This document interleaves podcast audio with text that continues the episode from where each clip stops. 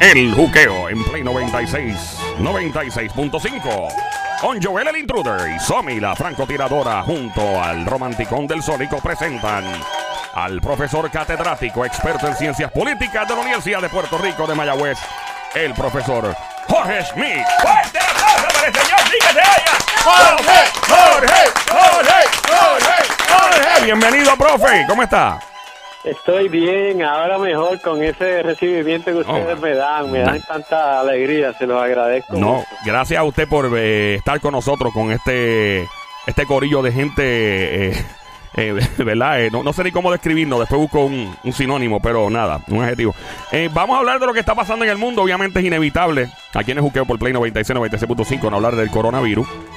Eh, en Estados Unidos, no sé si ya se llevó a cabo, hay, hay una posible declaración de emergencia nacional en todos los Estados Unidos. ¿Qué implica esto? ¿Qué hace el gobierno cuando hay una declaración de estado de emergencia nacional en el gobierno federal? ¿Por qué no ha pasado hasta el momento? Cuéntenos, háblanos de eso y cómo nos afecta en Puerto Rico. Ah, oye, pero tú, ¿cuántas pruebas? Ese examen es tuyo, eh. ¿Verdad? Eh, Son está como bueno. cuatro preguntas. Sí, Eso de esos exámenes clavazones que te, te cogen cuatro preguntas. Ok, Sí. empecemos por... Y- Ah, y no son ciertos, no son cierto y falso, falso No, son eso es argumentar por ahí para abajo eh, y describir. No, eh, ok, Estados Unidos no ha declarado, el presidente no ha declarado una emergencia nacional todavía. Nacional, dicen que la va a declarar esta tarde. ¿Por qué no ha pasado y qué pasaría si la declara? Mira, lo que quiere decir una emergencia nacional es que tú puedes suprimir algunos derechos temporalmente Uy, debido a que hay algún peligro que, que, que es inminente, urgente, y tienes que detener ese peligro porque el daño de ese peligro es peor que el daño de suprimir un derecho. o sea que esto significa que si eh, eh, hay peligro de seguridad nacional eh, y se puede justificar, y entonces pues ahí se puede aplicar esta emergencia, esta declaración. Sí, sí, lo- eh, eh, o sea, eso es como una carta abierta, no te dice específicamente qué es lo que quiere decir que van a hacer, pero por ejemplo, pues puede, puede querer decir que, que van a que van a activar Guardia Nacional en muchos estados, este puede querer decir que, que van a obligar a gente eh, a, a- a- a no ir a las escuelas, pueden obligar a cerrar las escuelas. O sea, pueden hacer cosas que normalmente tú dirías, no, el gobierno no puede hacer Ah, eso. Sea que Sí, menos... porque como hay un peligro que es una epidemia, una pandemia, pues lo vamos a hacer hasta que se resuelva este problema y después volvemos a la normalidad. es tan sensacionalista como la película Outbreak de los monos y del ébola. O sea, llega ese punto donde la gente, o sea, la gente lo, lo hace que las redes sociales y las personas, yo siento que hay un pánico colectivo. Eh, y, siento que otras personas no lo. En Puerto Rico eh, no, no lo he sentido tanto, aunque las tiendas obviamente se han vaciado muchas de y todo. Pero en Estados Unidos he hablado con algunas personas y, y también la siento chilling. No la siento como que desesperada con la gente que he hablado. Pero puede llegar a ese punto de, de- tipo película. O sea, que tú veas cosas en la calle, así, eh, vehículos militares por todos lados, bien peliculesco. ¿Puede llegar a ese punto en los Estados Unidos por ahora? En Estados Unidos podría, pero ya hay sitios donde ya llegó. En New Rochelle, en New York, al norte de Manhattan, ya está pasando. sí. Y hablé con La alguien Guardia ahora mismo que vive allí.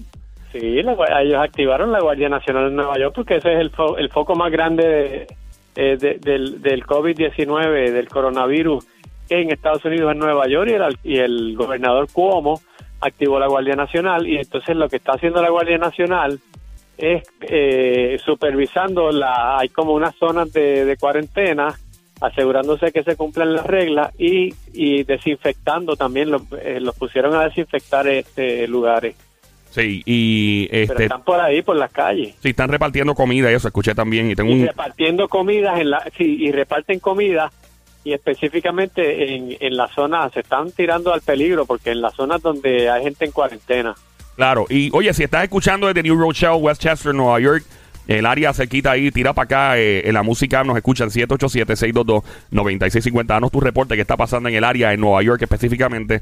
Eh, está hablando Sí, con... nos, oyen, Ya. nos oyen en Nueva York Sí, en, oiga. en Upstate, en Upstate, en Upstate, esto se escucha a nivel mundial a través de la música app. Aquí llama gente de todos Ah, lados. De mí me Miami. encanta, yo viví en New Jersey. ¿De 12 verdad? años. Sí, Ah, mira, yo, pues- yo, mi- yo iba mucho para allá, qué bueno, Mi- saludos. Mira para allá entonces, pues, eh, qué, qué chulería en pote, como decimos los por ahí.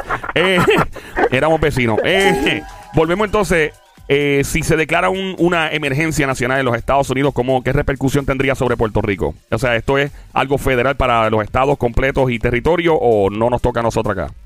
debería tocarnos porque si hay una emergencia, pues quiere decir que no solamente que va, o sea, quiere decir que va a ponerle recursos, que entonces tiene que mandar a hacer más pruebas. Por ejemplo, yo esperaría, si es una emergencia para mí, realmente lo que tienes que hacer si es una emergencia es eh, ser bien agresivo haciendo pruebas, haciendo pruebas. Eso es lo más importante, porque no lo están haciendo. Eso es un problema ni en Puerto Rico ni en Estados Unidos. Hay otros países que, que se han vuelto locos haciendo pruebas y así es como debe ser. ¿Qué, país? Lo, o sea, Ajá. lo más básico, lo más básico que tú tienes que saber es dónde está la gente infectada. Definitivo. Para empezar a aislar a esa gente Sí. y empezar a... a, a- a- a- tú- o sea, ya, ya eso está en todos lados. Pero empezar a contener y tú tienes, y están escatimando, están bien macetas con las pruebas esas. Al revés, deberían estar ofreciéndolas en los servicarros. Sí, sí, en la calle, por todos lados. Sí. sí. Como fuera un flyer. De hecho, Eh, creo que en Estados Unidos ahora hay un algo, una, ¿cómo se dice? Móvil para poder hacer las pruebas. Un, Sí, la Guardia Nacional estableció La un, un checkpoint eh, allá. Eh, ah, ¿qué, país, ¿Qué país, en su opinión, ha llevado a cabo la mejor estrategia a nivel de gobierno y de estructura para poder controlar eh, esta, ¿verdad? esta pandemia, coronavirus? El, bueno, China eh, fue el epicentro, o sea, China, el, el, la región donde, donde explotó esto, En Wuhan. este, allí tienen casi la población de Italia. Wow. O sea, que cuando, se infectan 58 millones de personas, eso se, el mundo completo lo va a recibir pronto. Sea, que no es como que uno se imagina, no es un pueblito, no, no. eh, y la capital era de 11 millones de personas. Eso es mucha gente, eh, lo que lo que ellos tuvieron que, digamos, este poner en cuarentena. Este, eh, así que, y eso, eso, ¿cómo, ¿cómo era la cosa? Estábamos empezando por ahí. Definitivo. Eh, primero que nada, estamos en el juqueo, by the way. El show se llama El Juqueo a esta hora, JUKEO, la emisora Play 96, 96.5, Joel el Intruder. Hablando sobre qué país ha llevado a Ah, cabo la mejor bueno. estrategia para controlar o al menos manejar y maniobrar con esta situación. Pues China lo manejó, o sea, lo ha manejado al punto de que ya allí no están aumentando los casos. Ellos, uno piensa, y aquí la gente piensa, no, que es que allí como que el gobierno se mete y obliga a todo el mundo a la brava. No, hay, hay mucha conciencia de comunidad. La Ok. gente- hay, hay mucha cultura de que yo tengo que hacer algo porque es mi responsabilidad para que la comunidad no se afecte. Pero el otro país que yo creo que ha hecho algo importante es Corea del Sur, Ajá. porque ha hecho muchas pruebas. Hacen 10, 15 mil pruebas al día, al día. Ok. ¿Entiendes? 15 mil pruebas al día. E- ellos han decidido que básicamente van a hacer, ah, claro, es de los países que más tiene, que más casos tiene, Ok. pero el gobierno decidió que ellos van primero, van a ser bien agresivos. Ellos quieren saber quién tiene eso para entonces poder trabajar con el próximo paso. Claro. Y, y, y Alemania también ha sido bien agresivo. La, Merkel dijo que el 70% de los alemanes van a tener el virus, eso es Diablo. el 70%. Entonces están allí hay, hay clínicas, hospitales pequeños Ajá. que, que tú puedes llegar al parking del hospital y te quedas ahí en el parking, no es ni un servicarro, te, te parqueas ahí en el parking en- entre las dos líneas amarillas y viene allí un enfermero o médico eh, vestido casi como astronauta a tu a tu ventana, tú vas a la ventana, te sacan la muestra y, y tú te vas. Así ¿Cómo? de sencillo. Bien sencillo. Eh, eh, pregunta, o sea, mucha gente está hablando eh, eh, sobre el, el por qué no se cerraron las fronteras, eh, por qué no se cerraron los aeropuertos antes. Porque obviamente esto es un impacto a la economía salvaje. O sea, el hecho nada más de. Y hablo de los Estados Unidos. Estamos, todavía no nos hemos llegado a Puerto Rico todavía. Pero en los Estados Unidos, pues obviamente ahora fue que los vuelos de Europa se cancelan. Hay ciertas restricciones. Si eres ciudadano americano, todavía puedes volar de allá para acá. Pero si no eres ciudadano americano, no puedes hacerlo. Un, un lío así ha causado mucha confusión. ¿Por qué no se, no se hizo antes esto? ¿Por qué no se llegó a una medida extrema desde hace tiempo y se pudo haber reducido de alguna u otra forma la entrada, ¿verdad? De alguien infectado.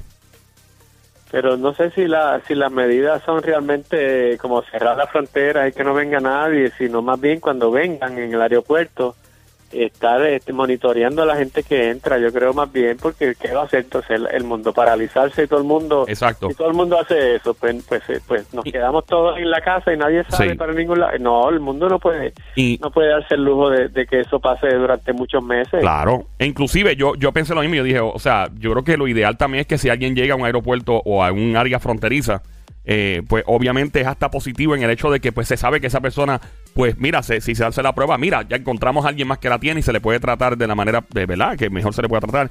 Y creo que Israel, el Estado de Israel, fue muy, muy agresivo con eso. Si tú ibas a Israel a entrar, ellos te decían, eh, te ponían, creo que una cuarentena o, o te daban Sí. dos semanas y obligatorias para entrar a su país. Sí. No te prohibían Sí, entrada, sí. simplemente te ponían, decían, mira, va- vas a entrar, pero después de 14 días. Y en lo correcto para evitar que se propague. Yeah. Sí, pero en 14 días a lo mejor tu vacación era de 10 días. Es verdad. Exactamente, eso es, es bien confuso, o sea, y yo escucho la palabra cuarentena, pero escucho que son 14 días, pero como cuarentena no son 40 días, o sea, es como que, you know, es, es- es bien confuso Pero esto. 14 días aparentemente es que, que Sí. desarrollas los Inca- síntomas. sí. se puede incubar. Entiendo, entiendo, entiendo. Pero más bien puede ser como que deberían lo que hace, lo que hace, lo que deberían hacer es como monitorearte los 14 días, a ver Claro. dónde tú has estado y eso más, porque ir detectándolo eh, poco a poco. Y, pero mira en Italia, en Ajá. Italia, Italia es el sitio después de China y Corea, y Italia es el sitio donde más casos hay. El segundo, Horrible, sí. Sí. Irán creo que es el tercero. Irán también está fuerte, pero en Italia han cerrado el país prácticamente y entonces todo está cerrado. Lo único que puede abrir son los hospitales, eh, los bancos eh, y, y ya. Entonces, lo, lo- ah, bueno, y los cafés, que son como restaurancitos de esos que, que, que también venden, eh, es como comida, desayuno, hasta cena. A las seis, a las seis tienen que cerrar, a las seis. Pero usted, usted me, eh, hay unos protocolos que están haciendo en estos países, ¿no? Que si ven a las personas cerca, ¿cómo es que trabaja eso? Hay ciertos protocolos que aquí serían chocantes. Eh, No, y, ahí- y en Italia, imagínate, a tres pies, no puedes, si, si- si pasa un policía y te ve sentado allí y estás a menos de tres pies, va y te separa. Wow, o sea que van así directamente y te dicen, mira papi, tienes que alejarte. No te voy a decir mira papi porque es en italiano, obviamente. Pues, mira papi, eh, tienes que alejarte. Bueno, eso fue argentino, No. pero... Ok, me- Mira, pero Yeah. de verdad es como, mira, eh, las películas que uno veía se están dando. O- im- tú- imagínate tú esas películas eh, así apocalípticas o como un futuro de esos distópicos que de momento ves una gran ciudad, una gran capital del mundo Eh. y está vacío y palomitas. Y, y así está Roma, por ejemplo. Mira las imágenes, Roma vacía, Un vacía. lugar, un lugar tan visitado. Sacho, eso es uno de los lugares más turísticos del mundo. Lamentablemente para la historia. Yo tengo un pana que cuando pasó el 11 de septiembre, él estaba en Nueva York, él vivía en Nueva York, en las 50 y pico, ¿sabes? como a 50 bloques del, del World Trade Center, lamentablemente donde cayó. Y él me dice que él cayó en shock cuando él iba por las calles y todo estaba vacío, como en la película I Am Legend. Vacío, no había casi le pasaron dos F-18 de combate por encima, así por encima de los Wow. edificios. Y él dijo, diablo, ahí fue que sintió la presión. Y en Nueva York la cosa está bien apretada en términos de que la de que es una metrópoli. eh, obviamente el, transporte masivo puede pasar, eh, por eso es que yo estaba hablando ayer en el aire, que para, en mi caso en particular, y todo el que haya vivido en Nueva York, en Chicago, en metrópolis grandes, Es pues es normal uno tener una higiene como la que se tiene ahora. Esto no- para mí no es chocante. Mucha gente en Puerto Rico, yo hablo con pana, que la ya está vacilón diciendo, diablo loco, tengo las manos peladas, tanto que me lavo las manos. Pero pues bienvenido al mundo de, de uno tener que estar cuidándose, porque pues, y esto es- debe ser permanente. O sea, porque esto es para evitar influenza, para evitar eh, catarro, para evitar otro tipo de, de- de enfermedades y debería ser así siempre. Y que no haya pánico. Es como, eh, eh, como nos hemos acostumbrado a que pues lamentablemente hubo terremoto. Este país se acostumbró a la fuerza a un huracán como María. Pues es acostumbrarse a un mundo donde, pues mira, hay gérmenes, uno se puede y hay que cuidarse y lavarse bien las manos. De hecho, es lo más que están aconsejando, lavarse bien las manos con antibacterial. El hand sanitizer, creo que después de tres veces el, sistema- inmunológico comienza a adaptarse y no funciona después de tres veces. Eh, ¿Qué más? Eh, y alejarse. Lo mejor es, quedarse en la casa tranquilo, eh, chilling y, y alejarse de personas en masa, no estar en masa. Continúe, profe. Algo en Puerto Rico en particular, Sí. obviamente ya la cosa, pues ya aquí se puso seria desde el día de, eh, diría de ayer o anteayer, ya la cosa se puso bien seria. Mira, mira, este, aquí creo que están improvisando mucho con ese tema, no están siendo agresivos, buscando, tienen que buscar dónde está la gente que tiene que tiene el virus. No es solo con decirle a la gente lávese las manos, tienen que, eh, tienen, no, o sea, eh, no, no nos pueden decir no tenemos suficientes camas. Si esto explota, realmente no vamos a tener suficiente para atender la demanda. Eh, Eso no es, eso no es aceptable. Eh, o sea, no es solo lo que yo puedo hacer como individuo. Tenemos una gente ahí que, que dijo que, que iba a, buscar por eh, nuestro beneficio y ahora les tocó esta crisis y lo ha cogido como en shock, Al- como que cada crisis los coge en shock.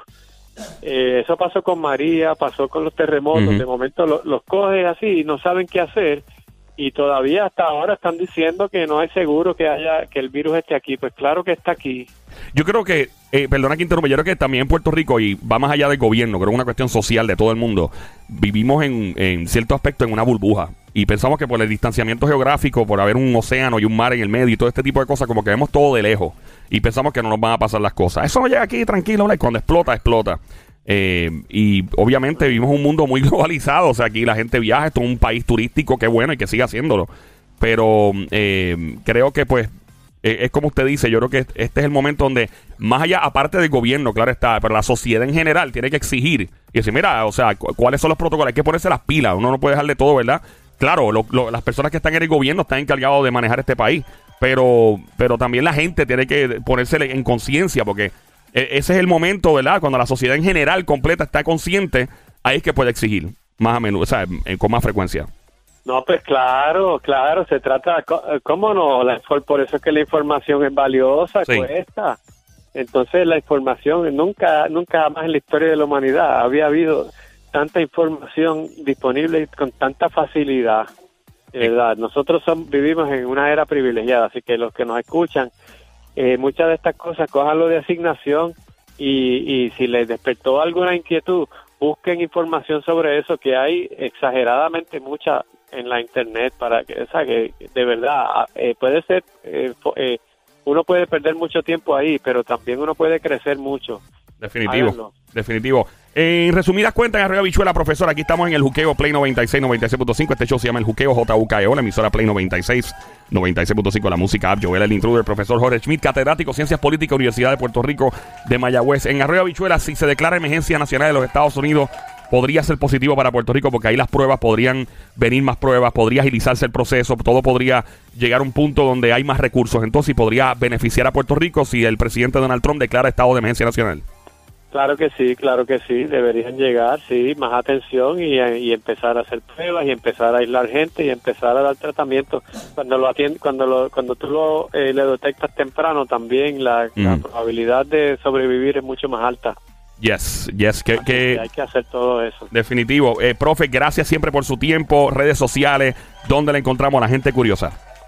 Acabo de subir, ahora mismo está disponible un video sobre los, los efectos económicos y políticos del coronavirus. Lo tengo, lo buscan en Facebook en eh, Analista de Política o en, en, mi canal de YouTube también, Analista de Política. Ahí está, muchas gracias. Fuerte el aplauso para el profesor Smith, que se oiga. Gracias, don Mario. Ahí está.